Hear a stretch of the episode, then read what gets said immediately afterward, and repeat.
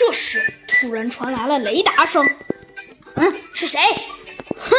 只见呐，突然从天空中飞来了一辆直升飞机。只见那，直升飞机上坐着一个人，那个人，嗯，好像是，哦，哈哈哈哈！没错，就是我，最懂科学的天才，最有品味的坏蛋弗兰熊。嗯，还是猴子警长深谋远虑。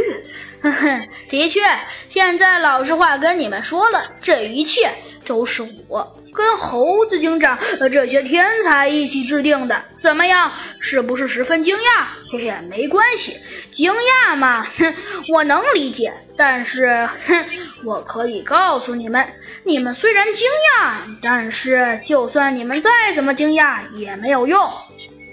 啊。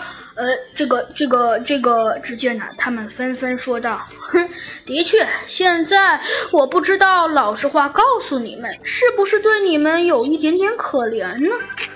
哼，唉，只见呢，猴子警长说道：“哼，现在嘛，这一切其实都是我很久很久以前给我们老大的阴谋。”哦，是吗？突然，猴子警长又冒出了这么一句话：“，弗兰熊，快点！”别跟他们废话了，赶紧把他们解决了。现在，要不然一切也都能解决了。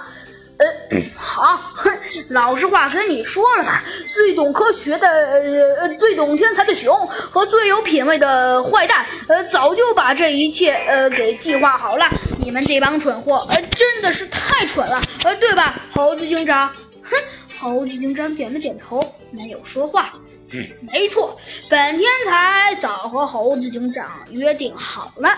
我和聪明的猴子警长早就发现这个事情有蹊跷。的确，第一，要是真的是兔子警长的话，那他绝对不会，那他绝对不会，呃，绝对不会让我们，呃，让我们单独来。所以，我跟猴子警长可以肯定，这个事情绝对，绝对有问题。